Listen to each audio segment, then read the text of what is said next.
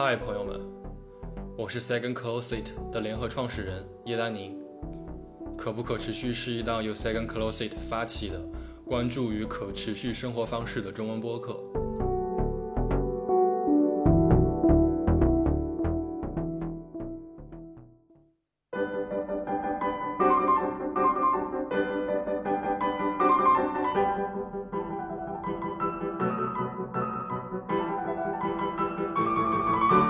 们第一个 podcast 吗？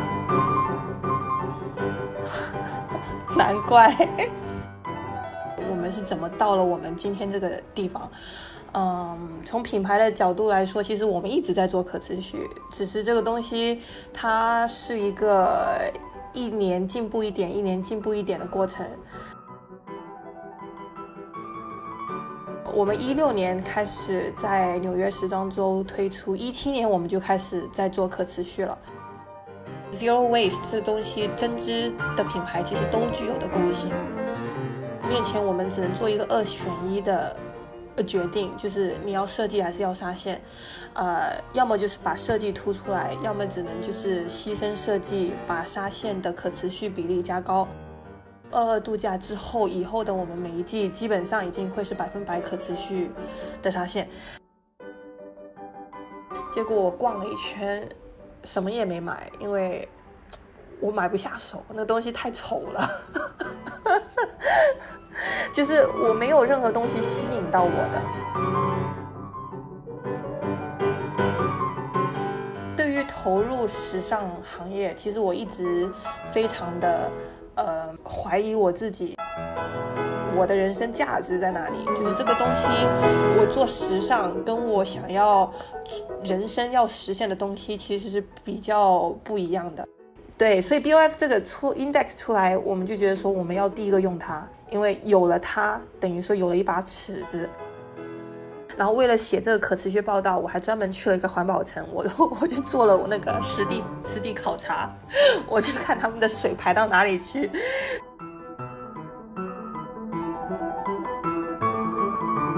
还蛮有用的，因为如果不是为了做这个报告，我可能八百年都不会跑那边去，我也八百年不会去查我南方电网的电哪里来的。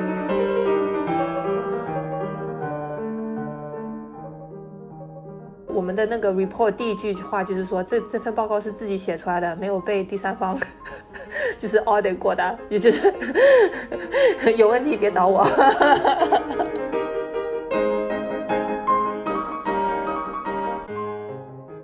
嗨，朋友们，欢迎收听第一期的可不可持续啊！这是一期由 Second Closet QNDC 发起的讨论可持续生活方式的中文播客。我是 Danny 叶丹宁。这期播客聊点什么？其实这个选题我做了很久，呃，那么后来经过一些讨论之后，很荣幸请到了我原来在工作当中认识的，在我们这个行业中，在可持续领域非常有前瞻意识的主理人。呃，让我们欢迎可持续针织女装品牌 PH Five 的老板伟林。伟林给大家打个招呼吧。Hello，Hello，Hello。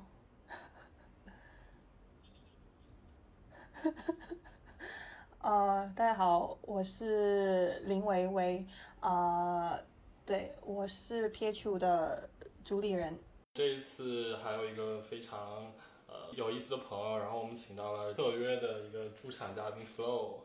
Flo 给大家打个招呼吧。嗯、呃，大家好，我是 Flo。我之前也是在时装行业工作。那我最近其实是去了一个，呃，说的比较专业一点，就是欧洲循环时尚科技平台。然后他们是区块链去驱动的，反正这一块他们也是在做可持续时尚这一块。我觉得稍微来说比较严肃一点，但我觉得今天还是想和大家聊一些有的没的跟 sustainable 相关的一些事情。那我和伟林呢，其实。呃，去年就认识了，因为就是 sustainable 这一块有关注他在做一些事情，所以我还是蛮感兴趣的。衣服其实还是跟我们生活中比较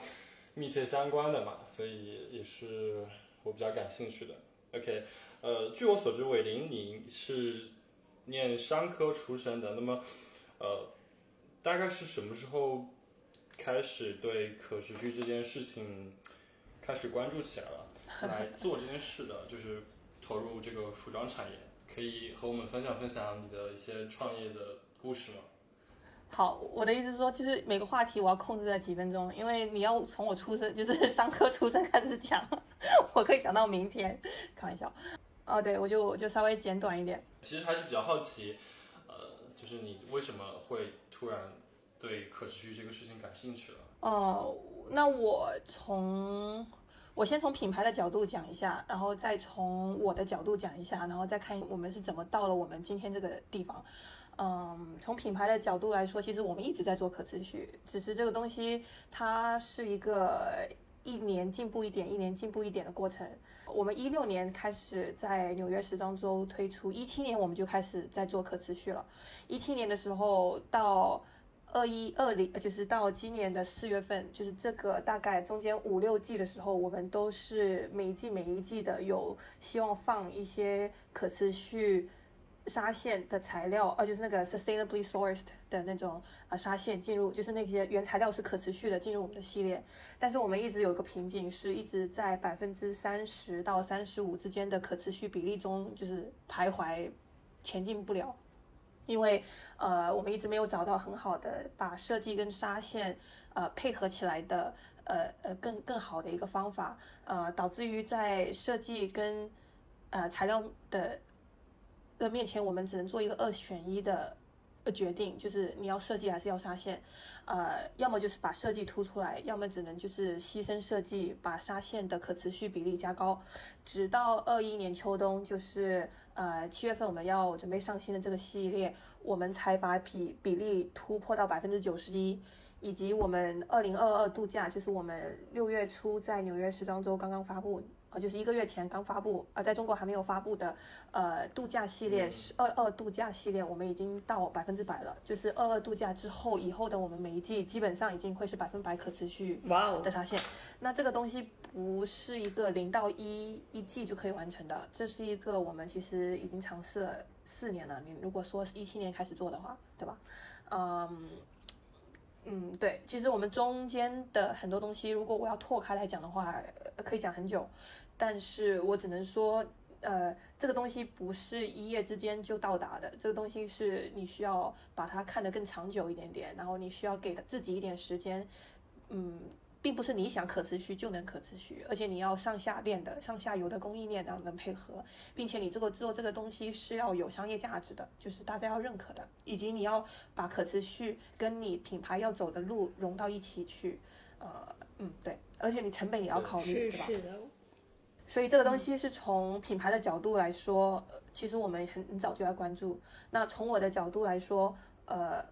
就是可持续跟时尚，以及我做就是学商科出身到做品品牌之前，在做咨询顾问，其实这些都是有关系的。就是因为我是呃，我我爸妈是做工厂的，然后我是在美国留学，到到我从大学到后面开始工作，直到 P H 创立的前段时间，我就是前几年不是特别忙的时候，我都一直有去做义工。所以什么南美啊、非洲啊、柬埔寨那些地方，我都我都会去做这个。所以对于投入时尚行业，其实我一直非常的嗯怀疑我自己。呃，因为一开始我我我是觉得说，呃，就因为我觉得说我的人生价值在哪里？就是这个东西，这个东西我我我怎么能就是我我我我做时尚，跟我想要人生要实现的东西其实是比较不一样的。然后。然后到我我必须做时尚，是因为我我我怎么说呢？我是我爸妈是开工厂的，他们在零七年到一二年的，就是零七年金融危机以后一直在走下坡，所以其实我我我是有一定的，我是有一定的呃压力，是希望不要让呃呃我我爸妈的心血，他们的心血就是呃。毁掉我我我我有这一方面的压力，然后踏一只脚踏进了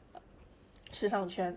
另外一个就是机缘巧合，我当时的室友在纽约的室友是米佳，米佳当时在 Parsons 读书，所以我是把 PH5 建立在一个比较感性化的一个环境里，就是我有家庭方面的义务，以及我 PH5 的几个持有股份的创始人都都是我的朋友。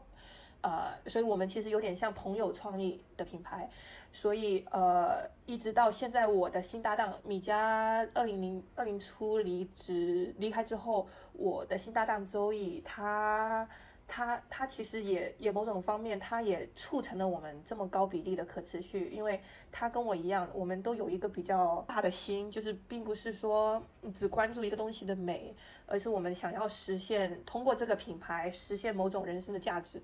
嗯，就比如说他会很关心一些人权的问题，包括他也很关心，因为他是澳洲人嘛，澳洲人可能他在某种程度上跟大自然的那个关系会会比我还要更深一点点，所以这个东西他比我更执着可持续上面，啊，所以我们我觉得这东西就是你你你的团队有这个心，然后你们你们逐渐逐渐一步一步就会在这个方向走得越来越远，嗯是很很幸运，嗯，真的是一个群人一起来做这件事情。是，其实，在之前很长一段时间，嗯，你们都是在一个，就是整一个材料的可持续的这个比例都是偏低的，啊，但是突然到了一个节点，是一下子变到了一个接近百分之九十一，或者是接近百分之百的一个状态。那是是因为的你们跟供应商之间达成了某种默契吗？还是几个因素？因为。呃，一七年在做可持续纱线，我们的选择没有很多嘛，对吧？但是你经过几年之后，其实不止我们在做可持续，其实但凡是品牌，现在都在做可持续，所以这个东西就无形中给到了很多供应商，他们有很多更多的压力，以及他们也有更多的时间跟精力投入到这个方面去，所以现在跟以前就不一样。然后，呃，就是我新的这个搭档周以，他他的设计流程上面，他把纱线的。他把纱线的选择的时间点节奏提前的比较早，就是他他很早就已经把纱店纱线确定下来了，所以这个东西就导致我们的设计能够配合纱线。了解，我觉得还是在供应链的一个选择。就其实我关注可持续这一块，我觉得供应链其实在可持续的一个整个维度当中占有非常大的比例，尤其对于一个设计师品牌来说。但我挺其实挺好奇的，因为几年前我看过你的一篇采访文章，当时讲的你的可持续的方法，其实是因为你用的是智能机器，那么你的面料其实是能零浪费，对，是从这个角度去切入。然后其实去年在今年的你的可持续报告中，你更多是在一个专注在纱线上面。那我其实觉得你在这当中也是做了一些，应该是做了一些调整，不能这样说，就是改变。我们也没，我们其实针织很好做可持续，针织很好做可持续，因为针织它跟梭织不一样，针织不是买回来的一卷卷的布，然后把它裁片出来的，针织它是从纱线直接变成片，直接变成衣服的带有带有领口、带有袖口。的衣服，所以它它省去了很多需要裁裁掉的废废弃的布料这个东西，所以零零零就是 zero waste 这东西，针织的品牌其实都具有的共性。呃，就是我们只是宣传的角度不一样。我们一开始可能因为纱线比较没有那么多能讲的，百分之三十听起来也不太厉害，所以我们就更加的关注于针织这方面的可持续。到现在我们的纱线比较拿得出手的情况下，我们就要大力的宣传我们的纱线其实也是很拿得出手的。但是其实可持续它并不只只只是生产的过程以及呃纱线，它它就是可以去到劳工，可以去到运输。可以去到设计理念，可以去到，呃，人权，可以去到包装，对，涉及到用电，然后包括我们就是团，对，包括我们团队的呃差旅，这些都是可持续。嗯，对，它是一个全维度的事情。嗯，那其实我刚才听下来，感觉是整一个行业倒逼着供应商在做可持续和环保纱线这件事情。你知道这个行业里面最厉害的可持续的龙头老大是谁吗？是 H&M，哦，的确，因为他们很多年前就在 sourcing 这些可持续的面料，他们在可持续上面走很远，走的非常的前瞻。但是因为他们量大，所以很多纱线供应商会围着他们转。我们用不了那些纱线，是因为我们达达到不了他们的起订量。但是后面可能有更多的，就是更多的我们出现了。然后沙县供应商发现，哦，其实小众设计师如果很多个加在一起也是够的，凑了凑量量够了。对，但但他们其实走的很早，供应商其实很早，只是他们的东西我们用不了，这个这个对不太对口。嗯嗯。那那你提到这个其实有观察到他们在今年呃四月份 BOF 发布了一个行业首份的这个可持续发展报告，其中它其实提到了 H&M 集团它的整个在可持续上面的评分和努力。但是我发现 H&M 的评分可能并不是最高的啊，我这边它我看到的评分其实最高的是嗯开云集团和耐克。嗯，对，这些都是大集团。嗯，对，那么可能这些大集团会比较在这个行业里面有话语权和影响力，会反推着这些呃供应商来做这个。开云集团那些他们有更厉害的点是哪里呢？他们有 exclusive suppliers。就他们有一些很奇怪的纱线，就比如说很多很多纱很多供应商，他们跟这些呃开云集团签的合约，他们只会给他提供，不会给别人提供。但他们更黑科技一点点，嗯，什么用蘑菇做出来的皮呀之类的那种素皮革。嗯，然后还有一些更多的就是，反正就很厉害的那种，呃，对。其实的确是这样，因为虽然现在越来越多品牌在做可持续这一块，但我社会去全方面去做推进这件事情，因为往往大品牌如果它先有行动的话，其实我觉得能影响更多的人。如果是单方面在做这些举措的话，其实我觉得速度还是比较慢的。我观察到伟林他们 PH Tribe 今年春天其实也马上跟进发布了这个可持续的报告啊。那么我想其实蛮好奇伟林。为什么 PH Five 会那么认真并且快速的马上给了这个？你们觉得很快速？其实我们，呃，我们为了这个报告，其实也准备了三四个月。呃，对，就是这个报告其实写起来蛮费力的，因为呃，我们就比如说 Garni，就是那个北欧的那个品牌，他们有一个团队，那个团队有十一个人，十一个人在做可持续，专门全职。对，对，对，就是怎么让咖喱变得更可持续。然后我们不是，就是作为一个小品牌，我们是每个人可以在自己的时间里面分出来多少个小时做这个东西。呃，所以，所以我们做这个非常吃力，这个报告。呃，然后我们做这个报告的原因，是因为我们从去年八月份就给自己给品牌打造了一个虚拟偶像。然后这个虚拟偶像，我们不想把它当成一个模特来用，就是现在大部分百分之九十九的 虚拟偶像都是一个模特的形象，就是它是一个品牌走秀的，或者是品牌海报，或者是品牌的，就是一个脸嘛，对吧？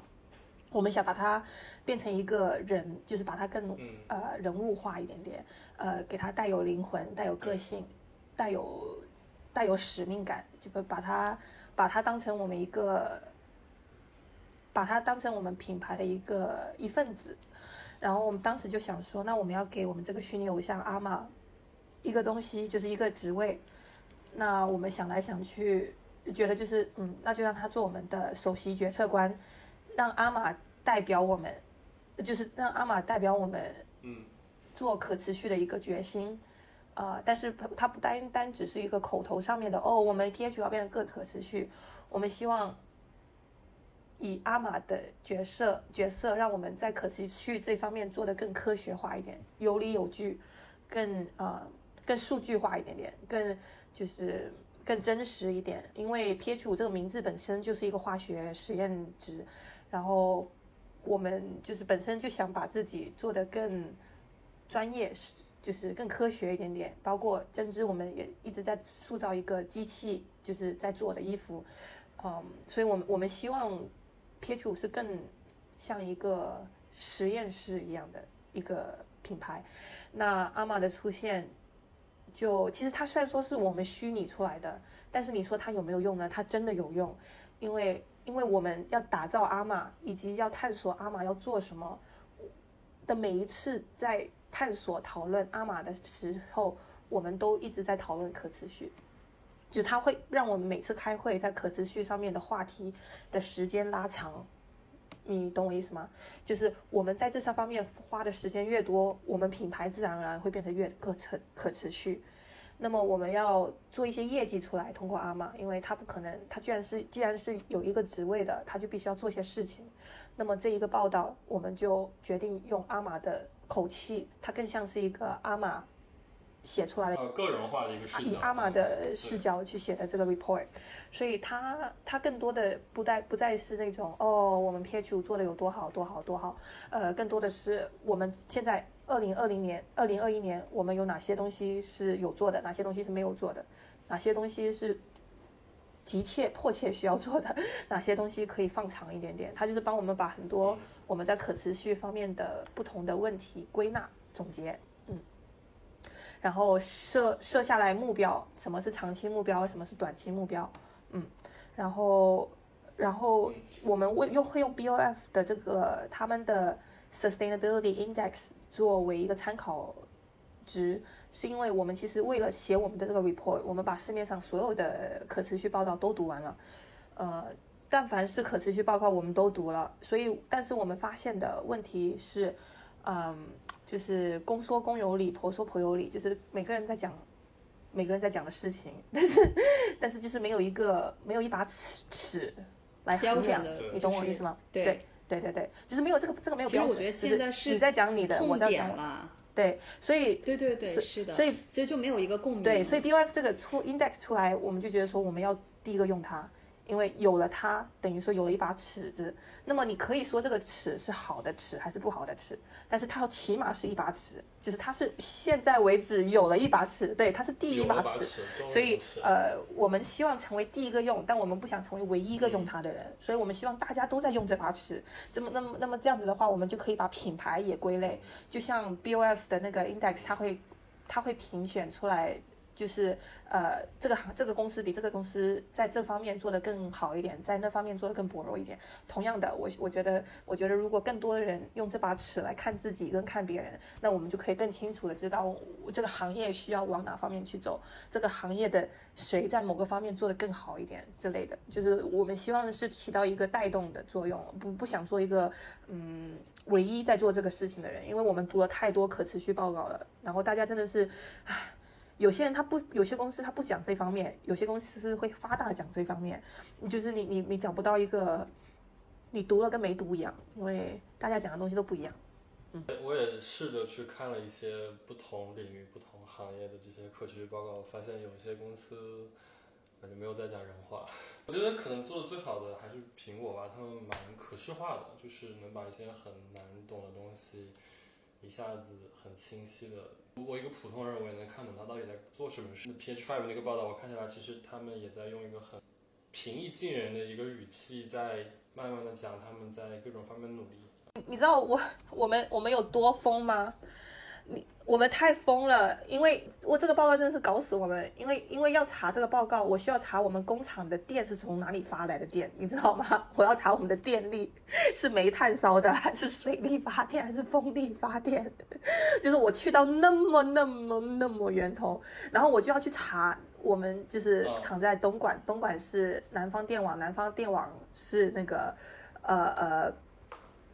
水力发电，所以我我就是后面查起来，因为我对，因为我看到对，然后的南方电网好像是去几年一两年，我忘记了，百分之九十很高的比例，九十九点多的都是水力发电了。然后我们就说哦，这个搞定。然后因为现在有呃，其实国家大家不知道的是，国家其实做了很多环保上面的东西，所以我们现在有环保城，就是在。东莞有很多大大小小的环保城，很多洗水啊、印染啊，都通通要搬到那个地方。然后为了写这个可持续报道，我还专门去了一个环保城，我 我就做了我那个实地实地考察，我去看他们的水排到哪里去。所以我觉得这个东西就是，嗯，还蛮有用的。因为如果不是为了做这个报告，我可能八百年都不会跑那边去，我也八百年不会去查我南方电网的电是哪里来的。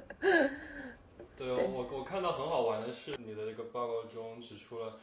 广东政府在这个方面也蛮用心的，我感觉他们特意把一些水洗和染料的一些高污染行业统一，好像搬到了一个地方处理这些东西，并且有一个类似的可能像环保局一样的机构在监管，他们把整个体系和流程都规范化了，我觉得这一点做的还是蛮好的。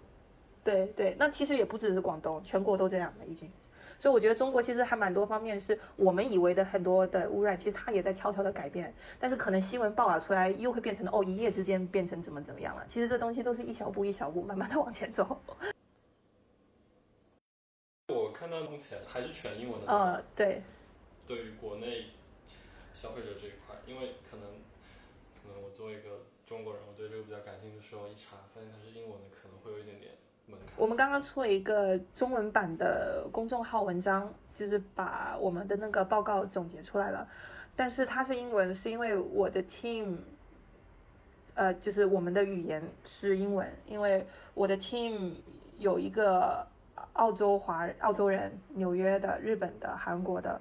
然后以色列的，所以我们其实我们的共同语言是英文，所以你 要写中文就就变成又变成我来写了，所以你的工作了，对，所以先 全部伟林来翻译，就是为了给你的就是中国消费者。但我觉得你那个虚拟偶像真的很有意思，就因为现在很多可持续报告，包括很多人做的一些可持续的。动作吧，所谓我其实觉得有点没太讲人话，但你那个虚拟偶像其实是让我觉得普通人真的了解 PH Five 这个品牌在做什么，所以我是觉得这一点是特别有趣的。哦，我我们不太是一个镜头感很强的设计师，所以与其把自己端出来，还不如让一个虚拟偶像讲人话，因为嗯，对我觉得他他其实这个虚拟偶像其实对于我们的整个 team 来说，用作用还蛮大的。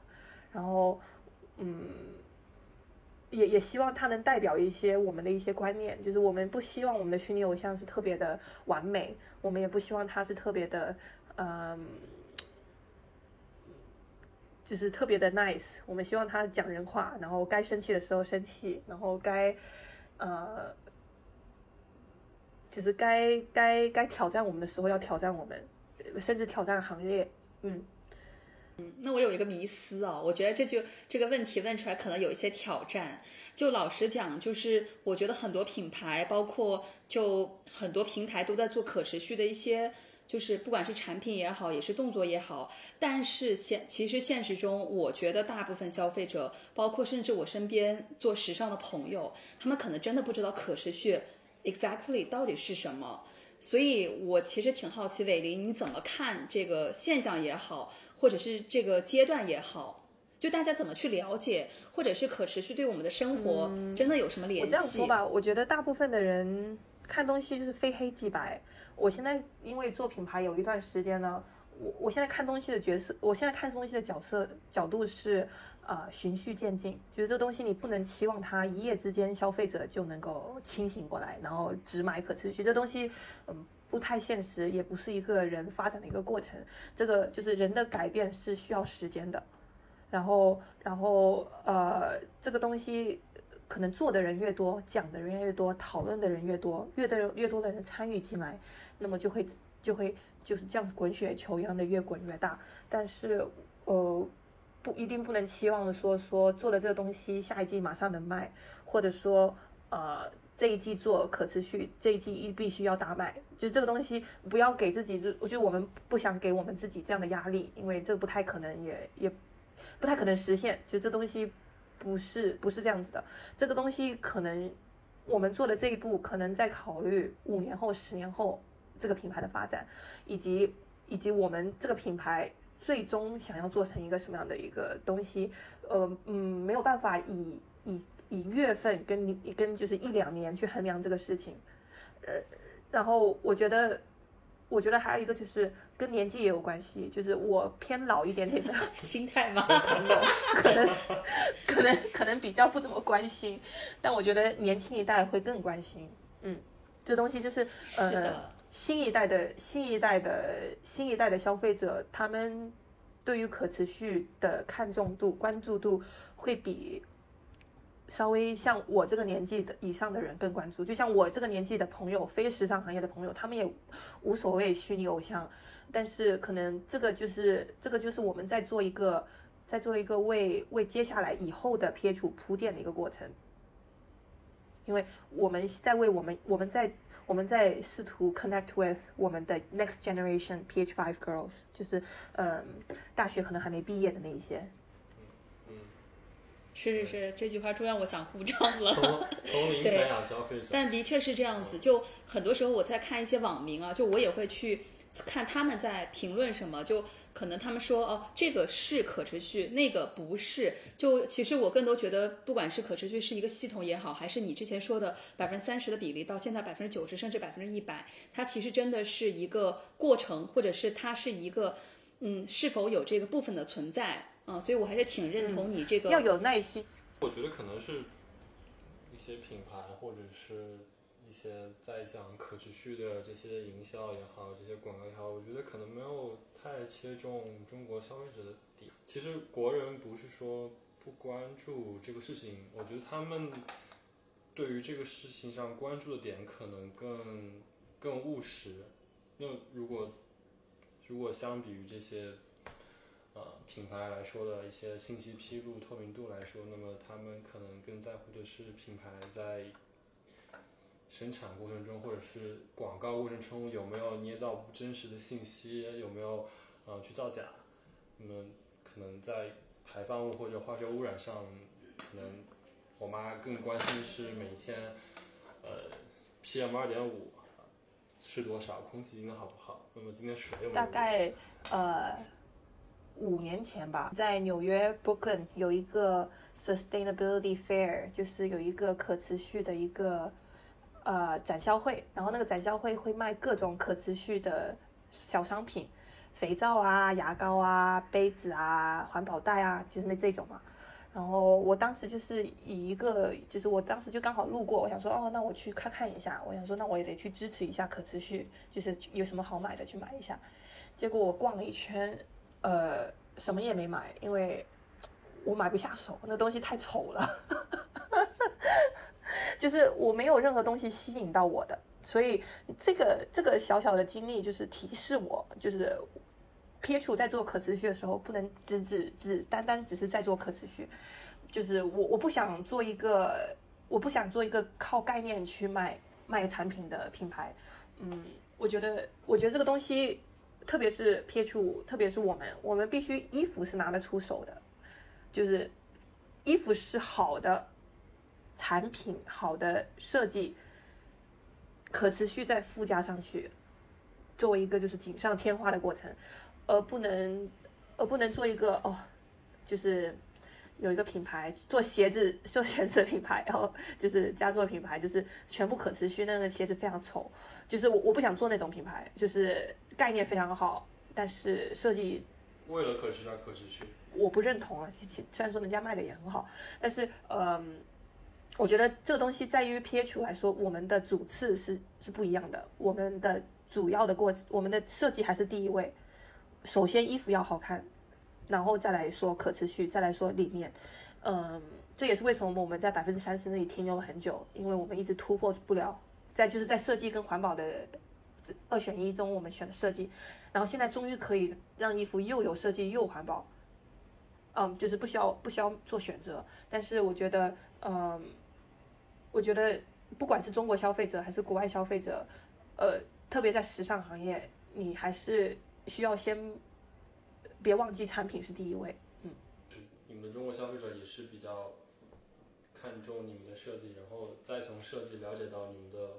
这个可持续理念了，是吗？就是他们是一直在为这个设计加可持续的这个组合来买单的，呃，而不是单单的因为它只是个可持续，我就比较欣赏它。因为设计来买 PH 五的居多。因为可持续买 PH 五的不多，中国跟国外一样都一样，就是我们现在还是在卖我们的设计，这这跟我们品牌的定位有关。我我们不是在做一个就是什么那种 D to C 的那种，就是商业模式很很厉害的那种品牌，我们就是扎扎实实的在做设计师品牌。那呃，当然我觉得环保对于我们来说是加分，但是这个加分不是现在就加分，这个加分可能是。可能是五年后、十年后你再看回来，你觉得是加分的，是很厉害的。但是现在来说，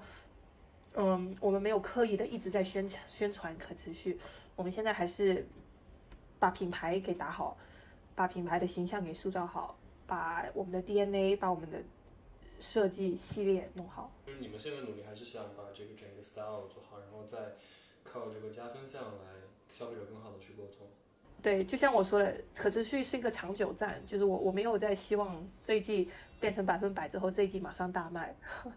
就是呃，它它不是它不是一个直接的关系，它也不是一个立即的关系，它是一个长远的关系，就是呃，慢慢慢慢去培养他们。嗯，对对对，阅读这个报告中，发现你对售后回收的这个项目很感兴趣，呃，能跟我们聊聊你未来的一些大计划和想法吗？因为，我看到这个点，其实你还蛮重视这个东西，毕竟能让消费者一起来参与这件事嘛。呃，同时我觉得这也是打造可持续闭环，我觉得是一个比较重要的一步。嗯，我觉得这个方面其实我们很有兴趣，是因为它是一个可持续，就是这种最终的那一环，它是把所有东西衔接在一起的那个过程。就是这个有了它，你才能真的说这个东西是可持续的。如果售后没有解决，那么这个可持续永远都就像一一就是四条腿少一条腿那个那种，就是跑不跑不起来。所以这个东西很重要，只是这个东西嗯不是我们现在能力范围能够做到的。就是我们在这方面没有人人力、财力、物力，就是 这东西现在还处在一个幻想的阶段。然后，呃，我们是希望能够找到小伙伴，其他公司是专门做这一块的，帮我们把这个事情给做出来。嗯，我我觉得单单靠撇除我们是做不出来闭环的，因为呃，这不是我们擅长的东西，然后这个也不是我们品牌要发展的目就是目标，但是这个是我们可持续里面必不可少的一个东西，所以我们现在就是也是希望找到别人跟我们合作，把这个闭环给做出来。来找我们吗？终于拉回正题了。好吧，你继续说吧。OK，其实我还关注到一个比较在你的报告中关于一个有趣的点，在一个生产过程中减少一个污染排放的指标。我对这个点非常关注，是因为我觉得这个非常有趣，但是大家不知道是什么呢？就是你在报告中提到了，呃，其实水洗这个行为，特别是化纤类的衣服水洗，它会产生特别多的这个叫对对 Microplastics 对微塑料的这个微纤维会排到大海里。在一篇论文中，他们做过一个实验，就是一件纯合成纤维做的衣服，它水洗的时候，五百克的衣服，它水洗的时候会掉落五十万到五百万个微塑料纤维。其实这个量我真的蛮震惊的。但是你在报告中也提到你会呃有想处理到这个事，但是现在目前好像还没有一个很好的解决办法，是吗？是的，是的，因为呃，但但凡你用到化纤材料，这个东西你就避免不了，除非你永远不洗你的衣服。但这个就就是回到我们的那个二选一的选择题，撇除撇除我们品牌的定位，就像我说的，是一个针织实验室，我们做东西是不太是那种传统的针织，所以对于我们来说，我们不是那种做冬天保暖的那种羊绒毛衣，你知道吗？就是那种。呃，我们不是做内挂的，就是我们不是做传统针织，我们做的更多是那种像呃嗯 Alaya 那种针织，就是具有科技感一点，然后创新一点的、独特一点的针织品类。所以化纤对我们来说是更符合我们设计理念的一个材料。对，除非我们要把所有东西变成棉麻、羊绒、羊毛，你知道吗？就是这 呃，就是天然材料。但那个的话，就等于说我们现在要品牌的设计要改转型，就是就是材料直接决定了我们品牌的调性。那那在这个过程中，我们优先考虑设计，我们坚守我们的设计，然后现在就是处在一个希望能够找到一个更好的办法来取代我们的化纤。我们现在其实找到了一个，但是现在我们在试验它的过程，就是它能不能达到我们的设计要求。做样片是吧？对，但是其实这个东西怎么说呢？没有东西是百分百环保的，包括棉、麻、羊绒、羊毛，天然材料也有它的问题，对吧？什么农药的问题、劳呃劳工的问题，然后什么森林，就是有些森林你不能单单只种一种树，你知道吗？就是生态，就是这东西太太复杂了，你要你要挖多深才能对它，你你你做的每一步，它都是有利有弊的，就是不管你选什么，不管你做什么，那那对于我们来说，我们知道，我们知道我们的呃针织会有这种水洗中会掉一些就是 microplastics，然后这个也是我们现在短期一两季内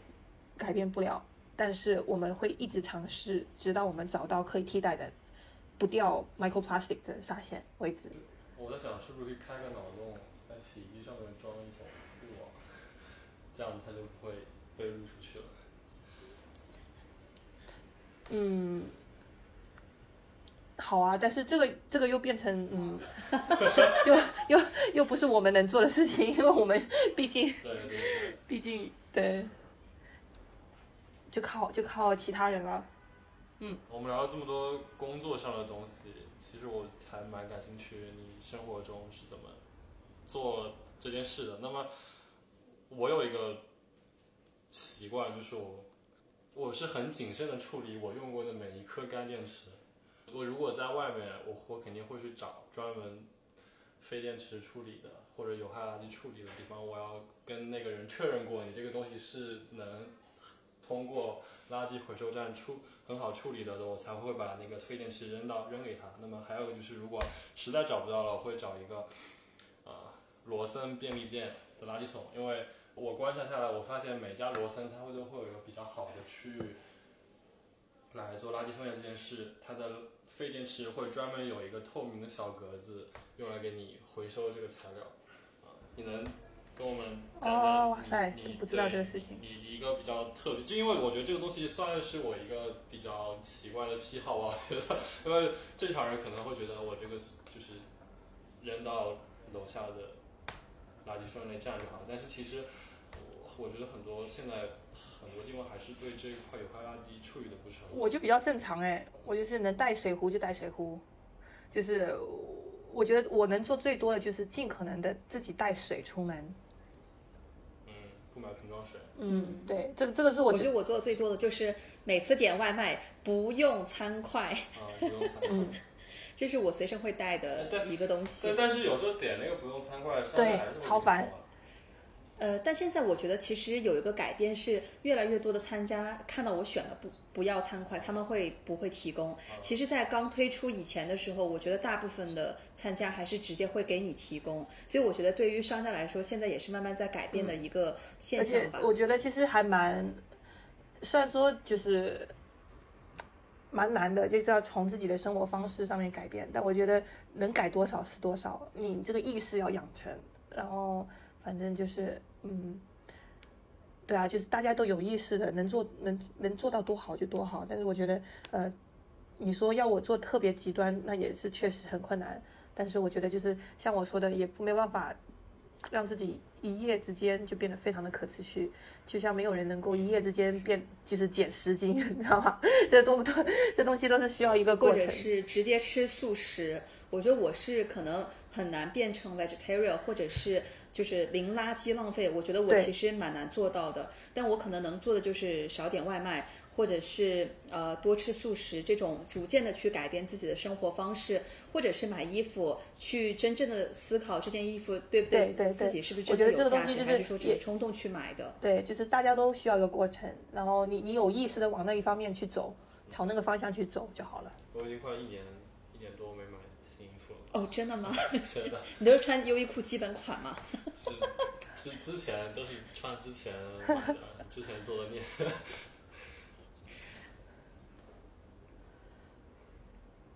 但有一说一，我觉得消费其实不是一件坏事情。当你真的需要一件物品的时候，如果你去买，其实也是能给你带来愉悦感的。我觉得还是辩证去看这个事情。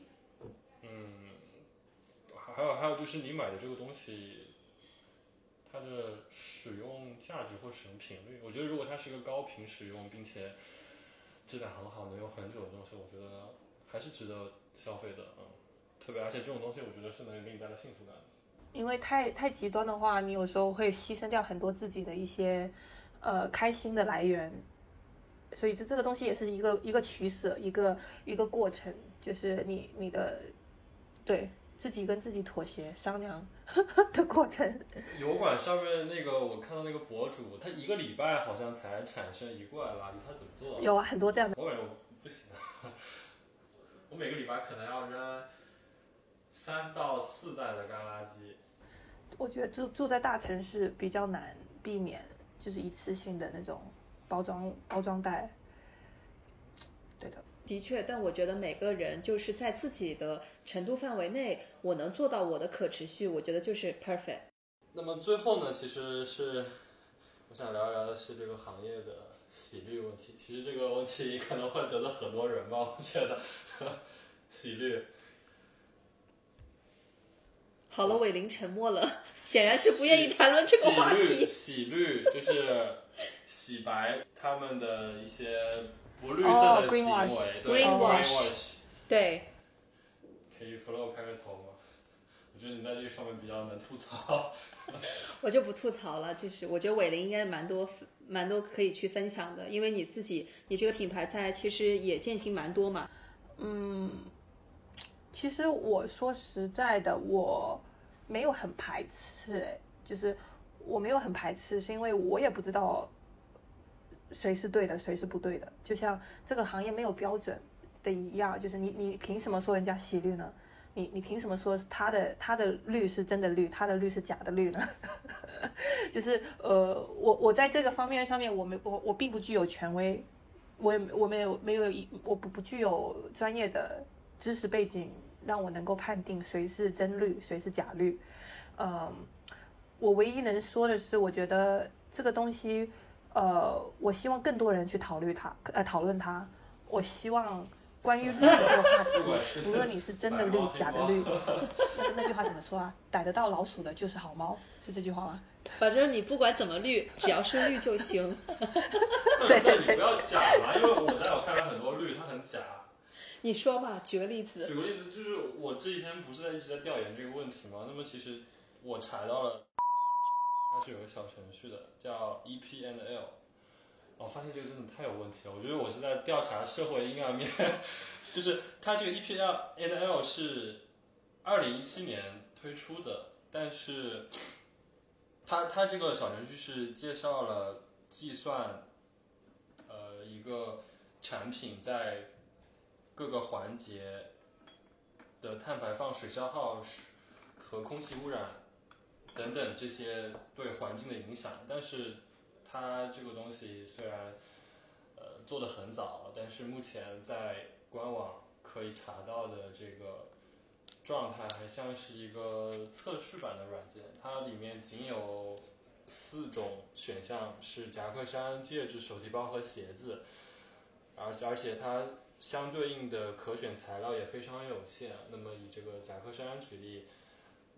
这个夹克衫下面的可选材料只有 cashmere 羊绒和羊毛两种选项。那要知道夹克的材质有很多，比如说化纤、棉、棉和化纤混纺等等等等等等。所以整一个的小程序的感觉给我的这个就更像是一个 demo 这个测试版。那么我不知道为什么它还会很。用一个很正式的角度来介绍它的这个东西，在在我看来，这就是一个可能是一个偏是喜剧的行为。虽然可能他起了一个头，但是并没有很好的做下去。可能可能因为遇到一些……嗯，这个可能是他的一个，他这个可能算是他一个胎死腹中的一个一个小项目。但是我我我我懂你意思了。我懂，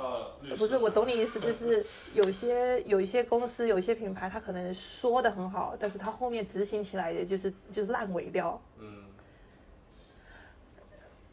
对对，这这些其实嗯。